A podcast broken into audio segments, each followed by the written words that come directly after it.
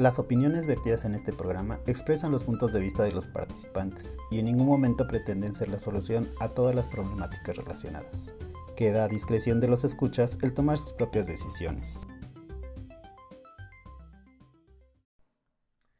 Hola, les damos la bienvenida a una emisión más de Entropy, un espacio donde exploramos y reflexionamos sobre esos elementos psicológicos que nos caracterizan como seres humanos.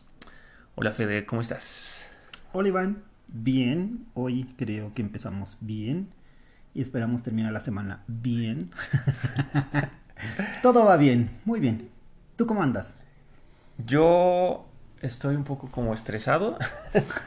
eh, mi trabajo han sido días complicados, ha habido muchas cosas que hacer, pero fíjate que lo que a mí me pasa es que cuando se trata como de organizar, poner orden o veo cuál es el objetivo y veo que lo que estoy trabajando va tomando esa forma, me emociono y hay veces que hasta a veces olvido comer.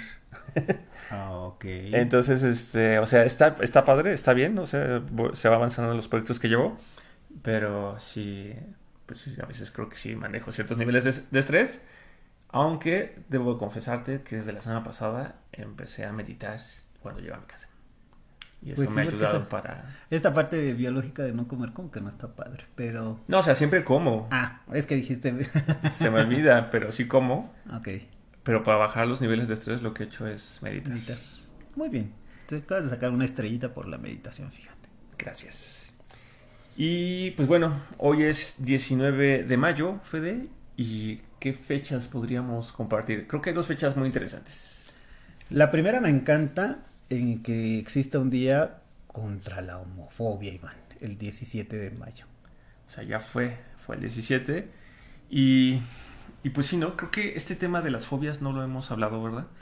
Solo Eh, lo tocamos un poco en ansiedad. Sí, lo tocamos muy poco como para dónde podía desencadenarse y mencionamos tal vez algunas de ellas, pero el tema como tal de la homofobia no. Yo creo que lo tenemos que manejar en algún momento, particularmente porque digo, para mí que, que alguien sea homosexual o tenga conductas homosexuales se me hace como parte de, de una característica pues igual casi fisiológica, como una peca, Iván. A mí se me hace que la gente no llega a un punto en donde dice, ay, ya decidí que en vez de ser carpintero de grande o doctor o el presidente de la nación, voy a ser homosexual. Es algo que se va desarrollando, se va gestando y que tenemos que verlo de manera más natural. Aunque muchos digan que eso es antinatural, que nuestra percepción pueda ver eso natural, habla de una madurez en nosotros como para aceptar a otras personas que pueden ser pelirrojas, que pueden ser este pecosas o que puedan ser homosexuales. Sí, es un, es un tema muy fuerte. Digo, no se puede tomar ahorita en cinco minutos, pero que también se relaciona con la sexualidad, ¿no? Que yo creo que eso es algo que estaremos hablando próximamente. Y, y pues bueno, ¿no? Finalmente, homofobia es como un rechazo, miedo, ¿no? A, a lo igual, ¿no? Homo es, o viene de iguales. Y pues viene de la, se aso- esta fobia se está asociando al tema como de rechazo a estas personas o a las personas que pues en su vida se enamoran o deciden hacer pareja este, con personas de su mismo sexo, ¿no? Este, y, y bueno, y todas est- estas otras formas de vida donde ya eh, está pues las personas que cambian de género, las personas que cambian de sexo, ¿no? Este, o, u otras formas de expresar la sexualidad que no sea como lo heterosexual, ¿no? Sí. Entonces, este, Fí- Fíjate que a mí me tocó, Iván, que en, en una escuela para padres identificar a, a tres madres de, de niños ok, homosexuales. De, digo, de niños de 10, 11 y 12 años, me parece. Un rango así. En donde ellos no han ejercido la sexualidad. O sea, es algo que todavía no han vivenciado, no han debutado. Sin embargo, todas sus emociones, todos sus, mm, ¿cómo decir? La orientación como tal, se desarrolla hacia la homosexualidad. Entonces, los niños están teniendo una lucha ahí, ¿no? De soy muy diferente, soy raro, y de repente llega una mamá que ya leyó un poco, se ha instruido, porque pues ve que, que- que su hijo querido está teniendo un camino diferente. Y bueno, para mí primero de todo el, reconocimiento a esos padres que tratan de ayudar en este proceso a esos niños, ¿no? Que no vayan solos, que los acompañen. Y esto de que existe un, un día contra la homofobia, Yo tengo como referentes mucha violencia, asesinatos y cosas en cuanto a la homofobia. Entonces, cuando dicen ya por fin hay un día contra la homofobia, se me hace como levantar la mano para honrar a esas personas que ya no están, que perdieron la vida, que perdieron la batalla contra gente que no pudieron desarrollarse en, en aceptar a gente distinta a ellos, ¿no? Sí, es que este tema, digo, finalmente es un tema aquí sexual, ¿no? Es, oye, ¿de quién te enamoras o con quién te vas a la cama, ¿no? Pero digo, así como lo hemos visto a lo largo de otras fechas, ¿no? Por ejemplo, el Día de la Mujer, lo que hablábamos en el café con esta Yasmín de cómo el aprender a poner límites, ¿no? Pudiera permitir a la población femenina este, evitar situaciones de riesgo, ¿no? Desafortunadamente en México este tema también de la violencia contra la mujer está cañona, o sea, entonces todo esto yo creo que viene de trasfondo, ¿no? Un tema de la tolerancia, ¿no? A lo diferente. Un tema de poder de sexos, evidentemente, y pues un tema cultural y de educación, ¿no? Claro. O sea, pero afortunadamente, como bien dices, Ah, creo que la humanidad vamos avanzando, vamos moviéndonos en otra dirección, vamos entendiendo que no todos tenemos que caer en, un, en una cajita de dos por dos, ¿no? Y de color gris, ¿no? Y que cada quien va tomando como sus propias, este, va expresando su forma de ser de formas diferentes y eso no está mal ni está bien, ¿no?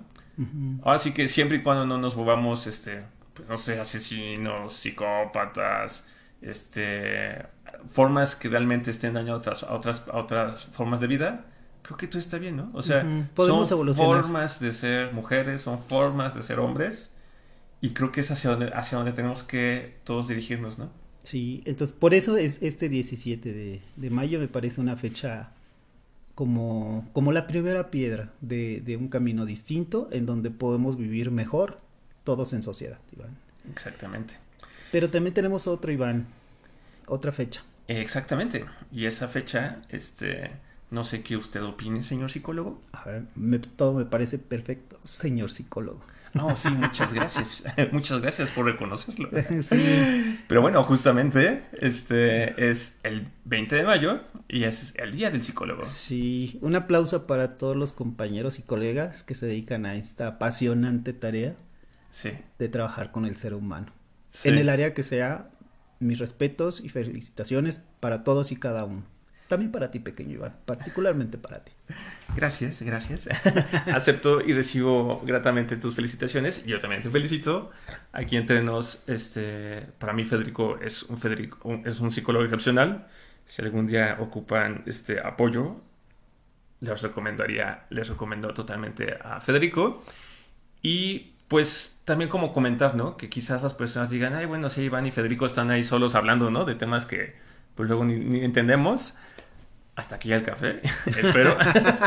este, pero justamente, ¿no? O sea, los psicólogos, ah, así como los ingenieros, tienen muchísimas áreas donde se desenvuelven, ¿no?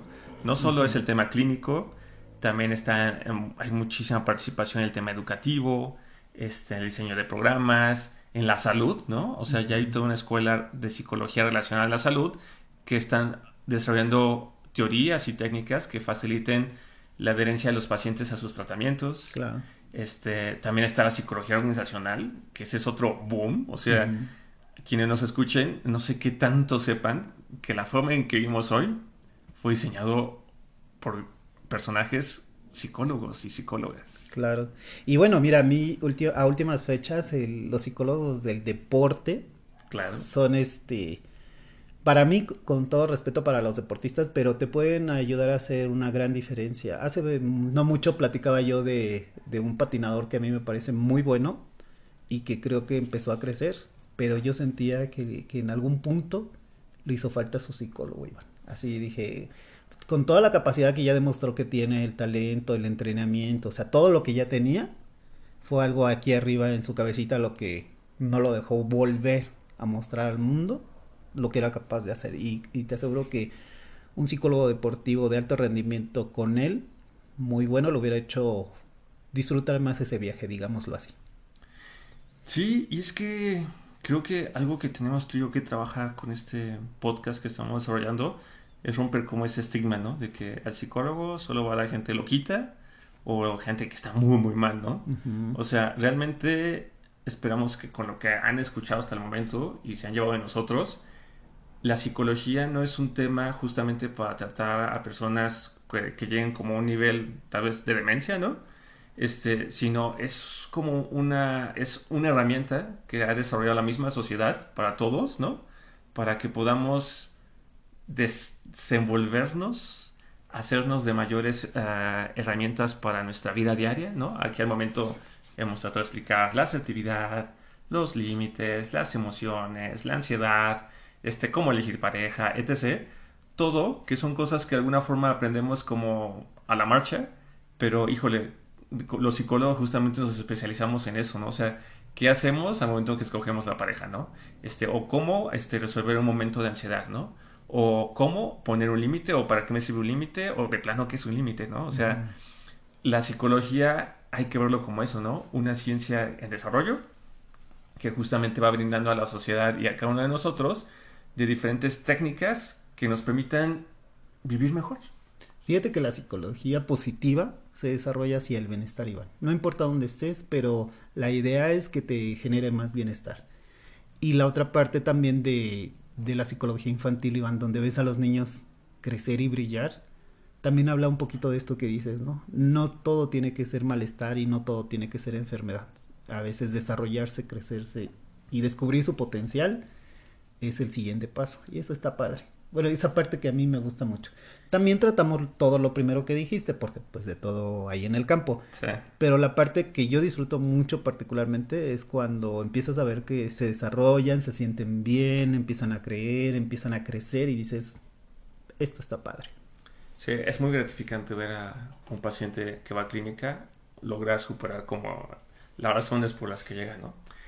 Y justamente, Fede, creo que podríamos anunciarle a nuestros escuchas que eh, ah, vamos a empezar a meter como unos capítulos especiales donde vamos a hablar mm, de forma más como teórica sobre la psicología, ¿no?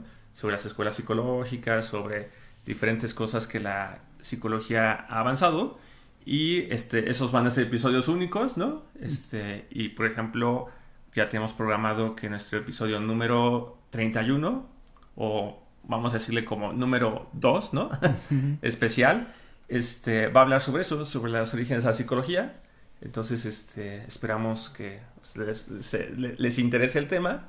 Y este, pero eso yo creo que será hasta junio, ¿no? Que, sí, Iván.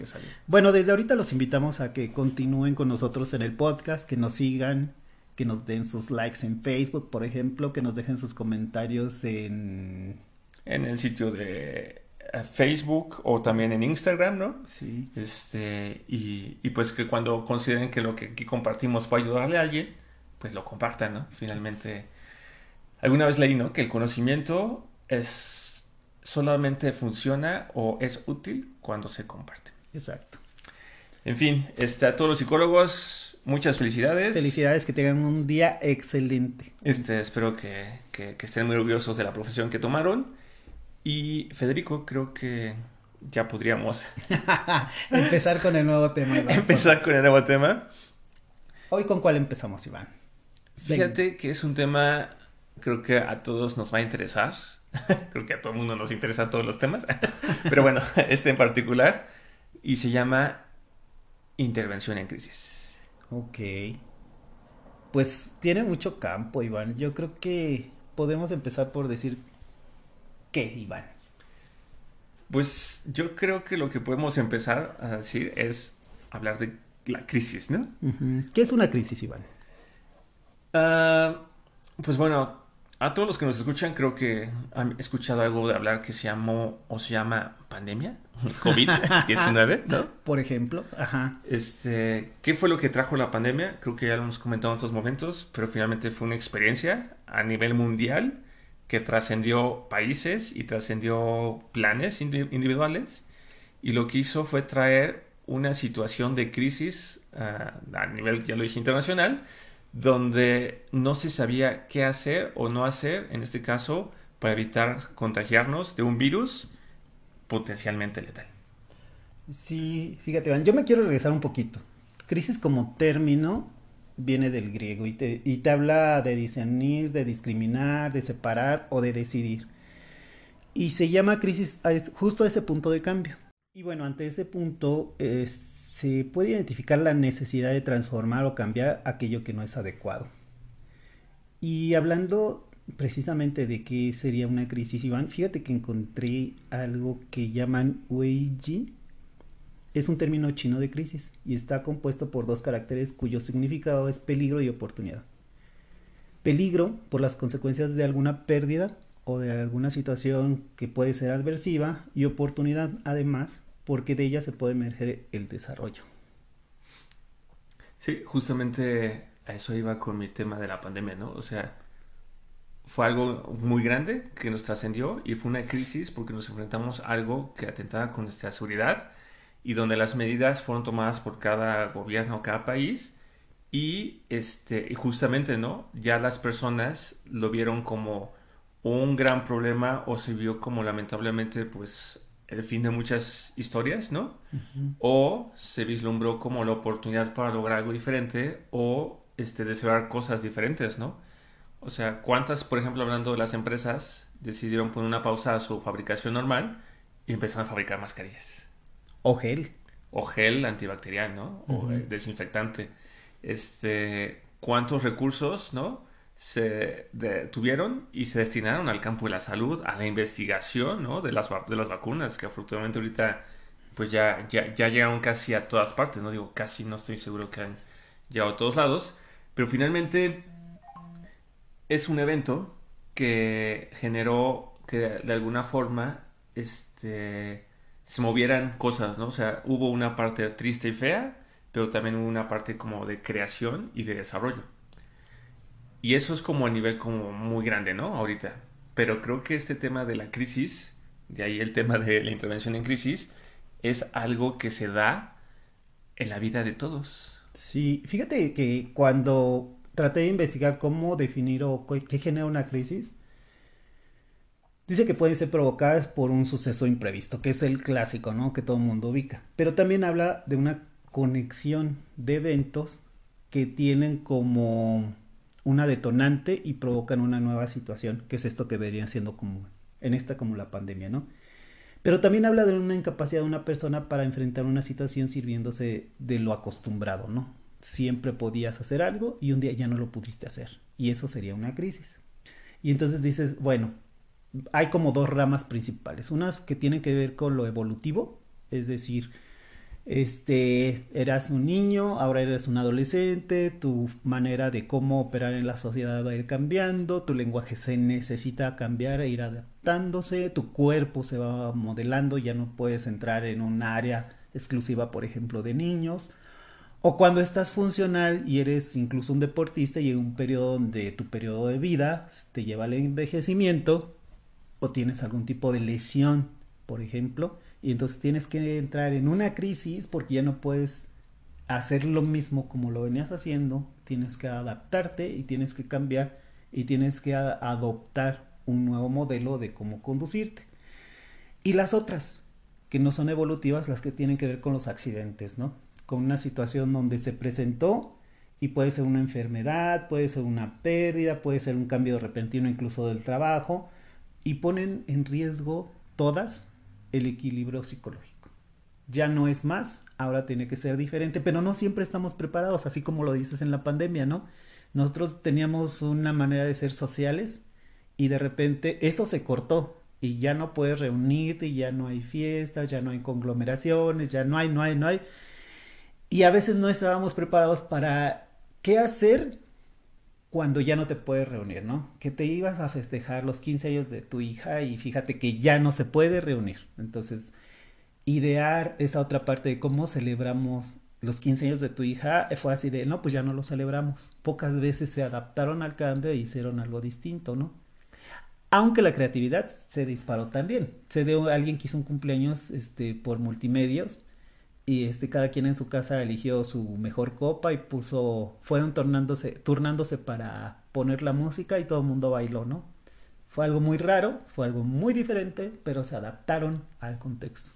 Sí o esas historias que pasaron donde la familia se organizaba todos iban en sus autos pasaban frente a la casa del cumpleañero o la cumpleañera y ya no sonaban el claxon con globos y mensajes de felicidades no o sea de alguna forma las eh, eh, esta imposibilidad ¿no? de, reunirnos generó que las personas desarrollen un poco de creatividad y este pues ideas que pues antes no se habían visto, ¿no? Sí, yo digo, en los saludos, lo primero que resentí, mi primera experiencia de esta diferencia fue con mis amigos con los que jugó voleibol. Este, llegaron y siempre llegábamos y nos dábamos un abrazo y así muy afectuoso, y hola, ¿cómo has estado? Bla, bla, bla. Y entonces pandemia, todavía cuando ni siquiera llegaba a México, ¿vale? Entonces, este, pandemia, nos, nos reunimos y nosotros así, ay, ¿qué vamos a hacer? Ay, pues de codito. Y otros así, no, pues con la cadera, ¿no? Y otros, pues un, este, un saludo en manos distante con alguna señal o coordinación. A ver qué hacemos, ¿no? Tratando de buscar ya. Y en ese momento fue saludarnos con el codo, ¿no? Este, son procesos también adaptativos, que tienes que ir encontrando una alternativa, una solución de sí hacer algo que te sea significativo, diferente a lo que habías podido venir haciendo, ¿no?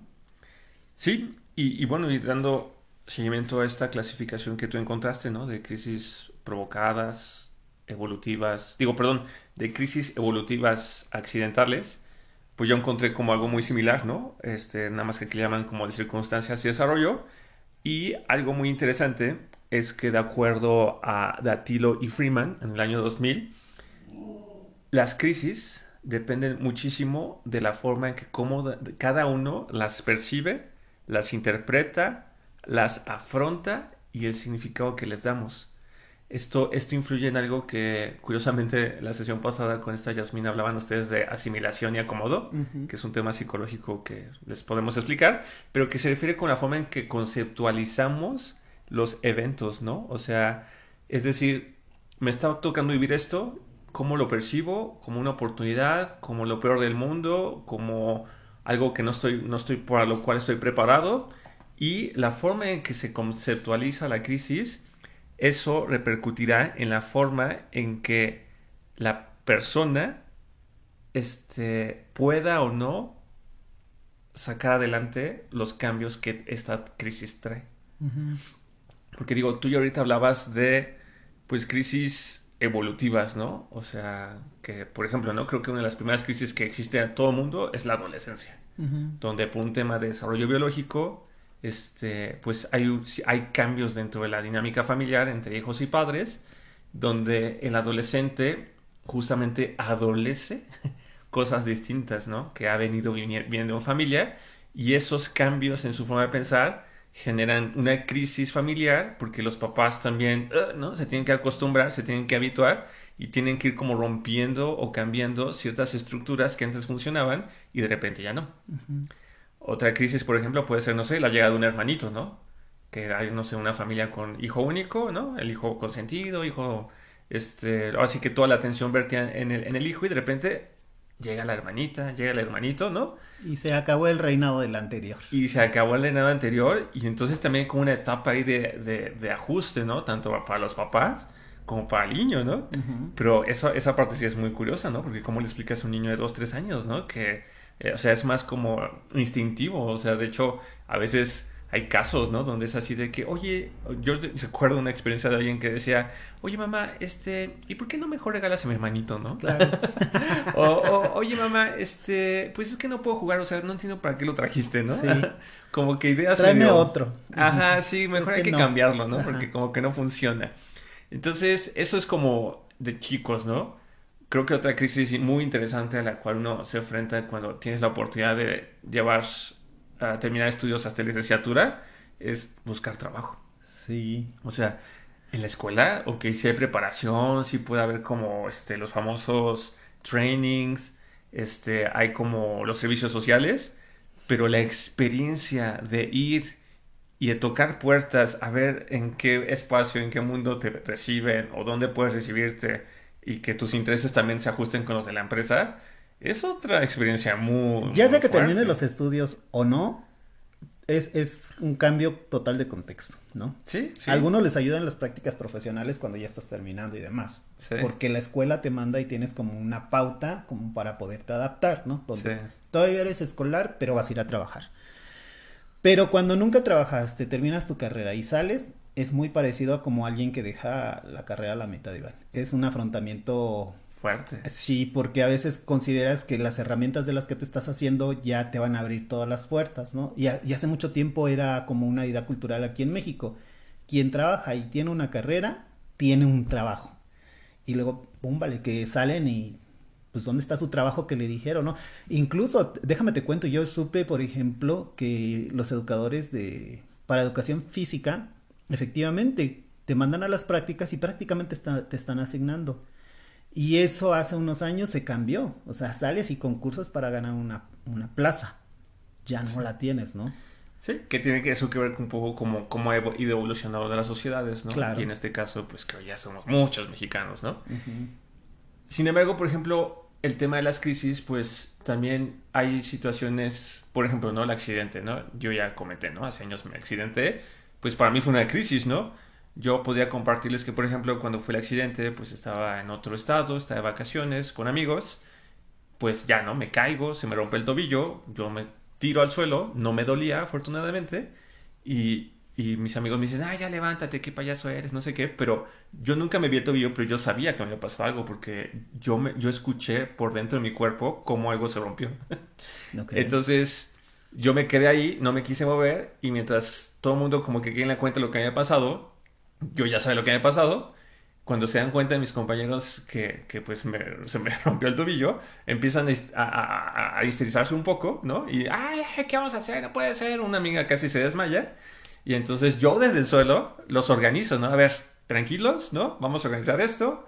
Tú llama al seguro, tú por favor protege mi tobillo que me voy a golpear, tú ponte aquí, protégeme del sol porque me está dando en la cara, este, tú, por favor, calma a la amiga que ya se está desmayando, ¿no? A esa que está tirada en el suelo, échamela para acá, ahorita le ayudamos, ajá. Ajá, entonces, fue, fue o sea, al momento de la experiencia, pues fue como mi respuesta, ¿no? Yo, digamos que tuve las herramientas para actuar. Ya después, cuando ya me operaron y ya estuve en cama y en, y en recuperación, ahí ya vino como otra crisis, ¿no? De, de, es que, ¿qué va a pasar? Por ahí comentaba comenté en la sesión pasada que mis pensamientos fatalistas fue, ay Dios santo, es que si al final no recupero el pie me lo tienen que amputar, ¿no? Ya me estaba yo haciendo con la idea de... Tu prótesis biodinámica. De mi, de mi prótesis biodinámica. Pero en, ese, en esa etapa, por ejemplo, sí tuve la fortuna de, de, contar con el apoyo de amigos, ¿no? Y de hecho creo que hasta tú, tú, tú fuiste como muy, un elemento muy importante de ese, de ese, de ese periodo, donde como pude tener como este acompañamiento, ¿no? Durante mi crisis provocada por accidente. Y así como los accidentes se dan, pues las crisis también se presentan en eventos menos afortunados, ¿no? O sea, este, no sé, rompimiento de una pareja. Por ejemplo. Este, la pérdida de un familiar. Un ser querido, un familiar. Este, los temas de violencia que desafortunadamente vivimos en México, ¿no? Del tema de todo lo que sabemos, ¿no? Más en México que en otras partes del mundo, pero en todo el mundo. Fíjate, Iván, que hablábamos primero de cuáles eran la clasificación de las crisis. Y ahorita hablando de esta parte que, que tú viviste, uh, algunos estudios te dicen qué pasa dentro de la persona que está en crisis, cuando entras en una crisis. Te dice que es un estado de máxima apertura al cambio, hacia una solución o sea, ya no era, está pasando esto y la solución es, entonces es un estado máximo de apertura. Antes no, ni siquiera lo habías pensado. Entonces te abres a nuevas posibilidades, ¿no? También lo puedes hacer lógico y entender que tiene una, duración limitada. Que esa crisis es algo que no estaba antes y que no va a estar después, pero en este momento está, entonces tiene una duración limitada, ¿no? hay un cambio entre nuestro conocimiento y nuestras emociones. Hay un cambio cognitivo hacia lo afectivo. ¿Qué pasa ahí? Bueno, te mueve lo que creías y te remueve alguna emoción, alguna sensación. Pasa ahí, en ese momento, ¿no? Y repropone si, o se, si se resuelve o no, o se está en una situación considerada como inadecuada. Es decir, ya está pasando, es esto. Este cambio lo quiero, es mejor, no es mejor, es adecuado o no es adecuado. Y entonces, como que justo en esa burbuja se en, general en las personas pasan todo este tipo de cosas en común. Hay cosas distintas y hay cosas más agregadas, pero en común se ha encontrado que, estos elementos en todas las crisis, Iván, están presentes. Y entonces dice, ajá. Y supongo que esto se puede dar como en un corto lapso de tiempo o, en un largo, lapso de tiempo, ¿no? Generalmente eh, puede ser un corto estado de tiempo pero lo que te decía que tiene una, duración limitada. Tú tienes una percepción de cuánto puede durar esta situación de crisis. No cuánto te va a llevar el cambio, ni cuánto tiempo te va a dejar llevar lo anterior, pero sí te da una noción de conocimiento del tiempo, que a lo mejor va a ser un cambio fácil de decir, híjole, pues se acabó por decir un ejemplo práctico, se acabó la cinta o se acabó el gas, o, un material y ahora ya no va a haber de eso, ahora va a haber de otra cosa y es como que corto en el tiempo y tienes que adaptarte y proponer un cambio porque ya no será, ¿no? O un poco más emocional, que normalmente nos lleva más tiempo, tú hablabas de una pérdida de un ser querido, ¿no? O sea, no hay alguien que tenga un duelo instantáneo de decir, ya lo percibí, está pasando esto, ya no está y digas, ah, ya, superado. O sea, eso no existe. Va a llevar una duración limitada y dices, sabes que tengo que estar bien, hoy no me siento alegre, no me siento festivo, estoy en este estado y este estado tiene que tener su periodo sano de tiempo, ¿no? Sí. Sí, y justamente hablando de, de, esto que comentas, como de, esta, de estas fases que se observan en las personas que están pasando una crisis, yo encontré que también hay algunos otros síntomas, ¿no? Que las personas, cuando no es algo como tan evidente, ¿no? Una pérdida o algo, un tema de salud, sino tal vez algo como psicológico, este, pues de repente las personas pueden empezar a sentirse eh, muy cansadas o, vivir agotamiento. Puede haber la sensación de desamparo, eh, confusión, ansiedad, ¿no? Ya comentamos, ya hemos hablado un poco de ansiedad. Y también puede haber a veces algunos síntomas físicos, ¿no? Como quizás el no tener energía para levantarse, el, este, el llorar por cualquier cosa. Nerviosismo. El nerviosismo, eh, comer de más, aislarse, ¿no? Ah, normalmente las crisis siempre van a tener una desorganización de la forma en que estábamos actuando en todos nuestros círculos, ¿no? Una percepción de desorganización, sí. En, la, en, la, familia, en el trabajo, en los diferentes círculos sociales. Y este... El tema con las crisis, lo delicado de las crisis, creo, a no ser que tú tengas otra opinión, es que si no se atienden, ¿no? O si se dejan como ahí en el diván, ¿no? este, puede ser que la persona no regrese como a su centro de equilibrio, ¿no? Tanto emocionalmente, eh, intelectualmente, este, de salud, y que esa situación, al tratar como de evitarla, o simplemente darle la vuelta, a lo largo del tiempo vaya incrementando, ¿no? Los problemas o haga que genere otro tipo de consecuencias más graves de las que tal vez hubieran sido de atenderse en primera instancia, ¿no? Sí, Iván, mira, yo estoy contigo en esto porque así como decíamos que la crisis no va a ser instantánea ni la percepción del cambio ni el cambio como tal, la adaptación, de, la adaptación del cambio de esta crisis o a lo que te va a llevar no siempre nos, nos disponemos, diría yo. Tratamos de llegar a ser el punto funcional, de que ya no está, ahora tengo que funcionar, ¿no? Y te empujas y te llevas y te llevas a una situación y te alejas de los orígenes y guardas tus emociones y, y te resguardas incluso de la pérdida o el dolor, ¿no? Te, te resguardas. Y los congelan. Y cuando en algún momento se te va acabando la energía o la posibilidad de cambio o esa opción funcional por la que se opta, se le va acabando su tiempo de vida porque no eres tú porque tuviste que dejar de ser tú un poco para hacerte funcional, así, con ese objetivo, se acaba ese tiempo.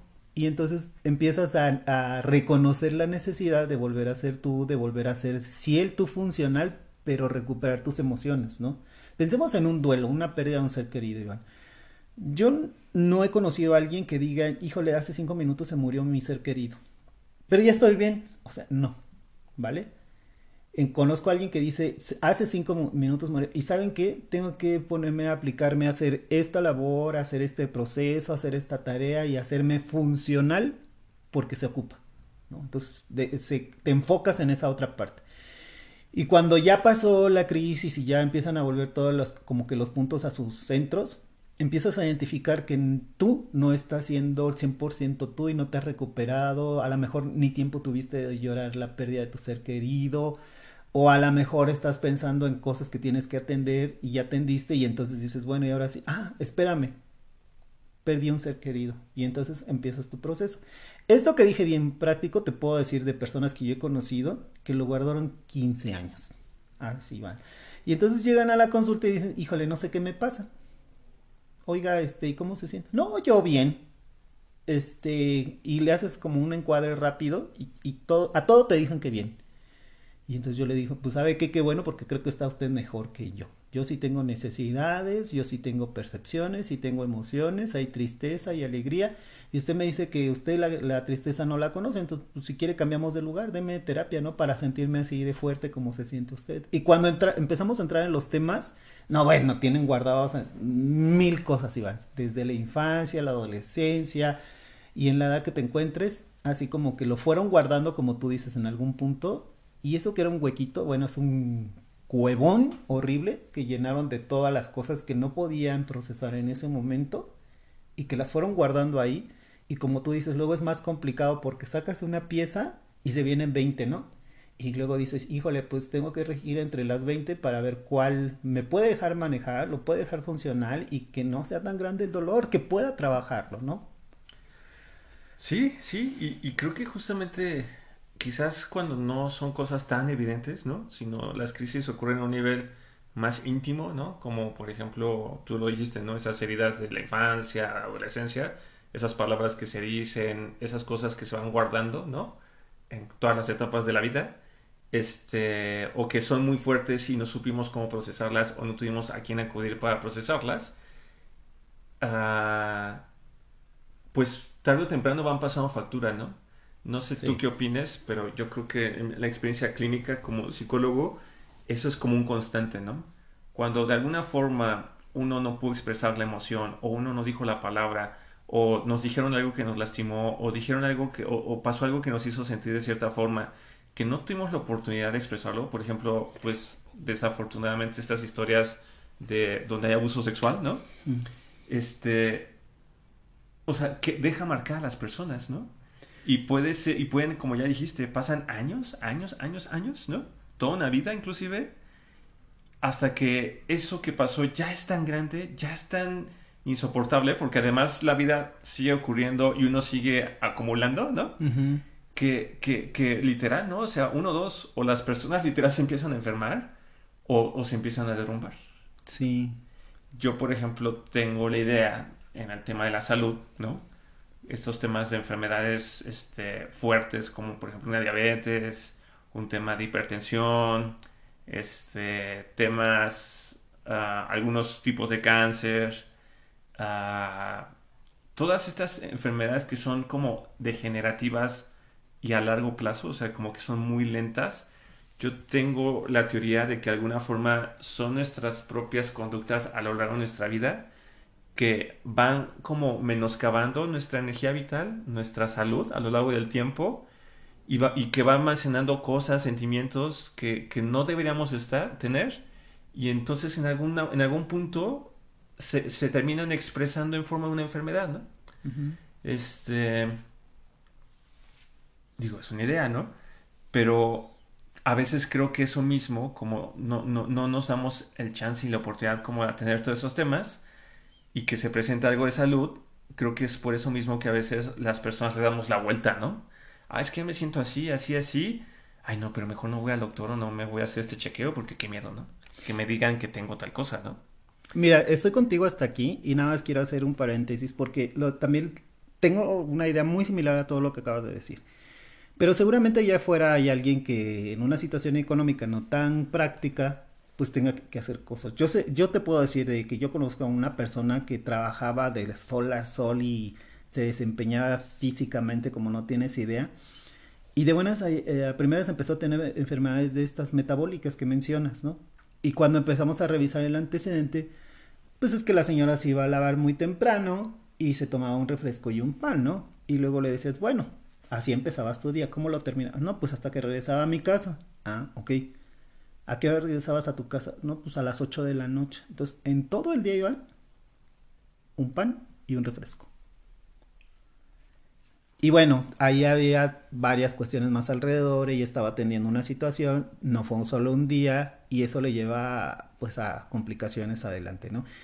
Y como decía, ¿y cómo empezó eso? No, pues es que fíjate que yo perdí a un ser querido que era además parte de mi proceso económico, y entonces pues, yo tuve que agarrar riendas y salir adelante, ¿no? Y sí, efectivamente sacó adelante todo a costa de su salud, ¿no? Y las emociones, pues cuando ya llegamos a sentarnos, no te quiero decir cuánto tiempo había pasado, pero pues tienes que trabajar muchas cosas. O sea, entiendo que a veces las situaciones y las circunstancias te empujan, como decíamos, en una crisis. La, la crisis te empuja y te puede morder y te puede devorar porque pueden ser situaciones dolorosas, ¿no? Te pueden costar trabajo. Lo único que les digo es, entiendo esa parte, pero también los invito a que se retomen las riendas de quienes son, de su bienestar, de recuperarse, de vivir bien en la mejor versión posible. Un poco de terapia les va a ayudar a encontrar el camino y este ya nos avanzamos en el tiempo mucho, Iván, pero es en serio, es en serio, dense la oportunidad de ser muy felices y de vivir en bienestar. Digo, creo que nos va a tomar más de dos sesiones esto, pero uh, justamente ya viendo como caminando hacia el cierre, ok, ¿no? Estamos, hemos hablado de la crisis, ocurren en diferentes formas a lo largo de la vida y en diferentes etapas, ¿no? Yo podría, ver, de forma práctica y para quien nos escucha, ¿no? O sea, ok, yo cómo saber si hay algo que no he resuelto hoy en mi momento presente, ¿no? O sea, o qué puedo hacer de forma de trabajo, llevarme de trabajo esta semana para justamente empezar a trabajarlo. Una respuesta tiene que ver con lo que tú empezaste diciendo en este, en este programa. Meditar. Cuando nos ponemos a reflexionar, nos permitimos sentir. Es decir, recuperar un evento pasado o revisar un estado presente te va a hacer como sondear, como identificar emociones. Entonces la meditación siempre te va a abrir la puerta para identificar qué está pasando allá adentro. ¿no? Podemos decir rezar y hablar con Dios, podemos decir meditar y encontrarnos con nosotros mismos, podemos decir reflexionar y, y, analizar un proceso. Yo lo que les digo, dense cinco minutos, Iván. Con cinco minutos que se concedan para hacer un ejercicio así, yo creo que les va a abrir puertas a varias opciones de esa que está pendiente y poderlo abordar. Y quizás esta vez no hacerlo como un ejercicio solos, ¿no? Sino hasta compartirlo con alguien, con alguna amiga, con un amigo, con algún familiar. Fíjate que eh, por eso lo decía en diferentes estilos, porque si hay alguien que no cree en una fe o en una religión, les daba estos tres caminos, ¿no? Reflexivo, es decir, yo soy, yo estoy y aquí voy, ¿no? O en la meditación, me conozco, estoy revisándome quién soy y estoy revisándome qué tengo, y se los decía también en, la fe o en una religión donde me pongo a platicar con Dios, me pongo a rezar y en ese ejercicio de honestidad en los tres panoramas vas a encontrar algo en ti. Ok. Ah, pues digo, increíblemente ya pasó el tiempo. Este. Todavía ni siquiera hablamos lo que es intervención en crisis. Tal vez vamos a hacer más, pero dejemos este hasta aquí, ¿no? Sí, dejemos esto hasta aquí. Este, creo que la invitación a todos los que nos escuchan es, es un camino que hay que andar con cuidado, ¿no? Si hemos sido las personas que hemos guardado y acumulado, hay que, hay que hacerlo poco a poco, ¿no? Yo tengo la idea esta de que si yo ya tengo hoy en día mis 80 kilos y para llegar a este peso me tardé 10 años, pero ya quiero bajarlos y regresar a los 70, Ah, bueno, entonces yo no puedo esperar que eso ocurra en dos meses. No sería sano. Tiene que ser un proceso que tome tiempo, ¿no? Donde mi cuerpo se acostumbre al nuevo peso y pues quizás a lo largo de un año, dos años, ¿no? Pero a lo que voy con este ejemplo es que si hemos acumulado muchos temas a lo largo de nuestra vida, nuestra vida es algo que para bien o para mal no vamos a poder resolver en un minuto, ¿no? Va a también tomarnos meses, años, ¿no? ¿Qué podríamos decirle a quien nos escucha ahora sí ya nada más para cerrar? Es, ¿cuál sería el beneficio de lanzarnos a hacer esta labor titánica? De, de, revisarnos y de tratar de sanar todas esas cosas. Fíjate que algo que yo les planteo siempre es que se regresen un poco a un momento donde fueron muy felices. Así, mucho. Que voló una mariposa, ¡ay, qué felicidad! Que pasaron cosas, ¡qué felicidad! Que no pasaban cosas, ¡qué felicidad! Y a veces recordarse quiénes somos en nuestra mejor versión de ser nosotros mismos, de ser muy felices, nos da esa oportunidad, Iván, de decir, híjole, yo quiero ser así. Muy bien. Yo, les, de mi parte, lo que les podría compartir es que cuando uno se da la tarea de trabajar todo esto, lo que pasa y el resultado de ese trabajo es que uno empieza a vivir el presente. Y cuando eres capaz de vivir el presente, eres capaz de cambiar lo que quieres, ¿no? De dejar lo que ya no te gusta o lo que ya no va contigo y de crear un futuro diferente. Entonces, pues a todos los que nos escuchen, este, paciencia. Nos vemos en el próximo capítulo y finalizamos esta emisión llena de ideas y comentarios propios y de diferentes líneas de investigación, confiando que en casa ayudarán a crear una nueva forma de conocimiento propio que les ayude en la etapa en la que se encuentren. Agradecemos que nos sigan y esperamos sus comentarios, sugerencias y agradecimientos en nuestro sitio de Facebook o Instagram. Y que nos escuchen por Anchor, Spotify, Apple Podcast, Google Podcast y YouTube. Exactamente. Cuídense. Hasta la próxima.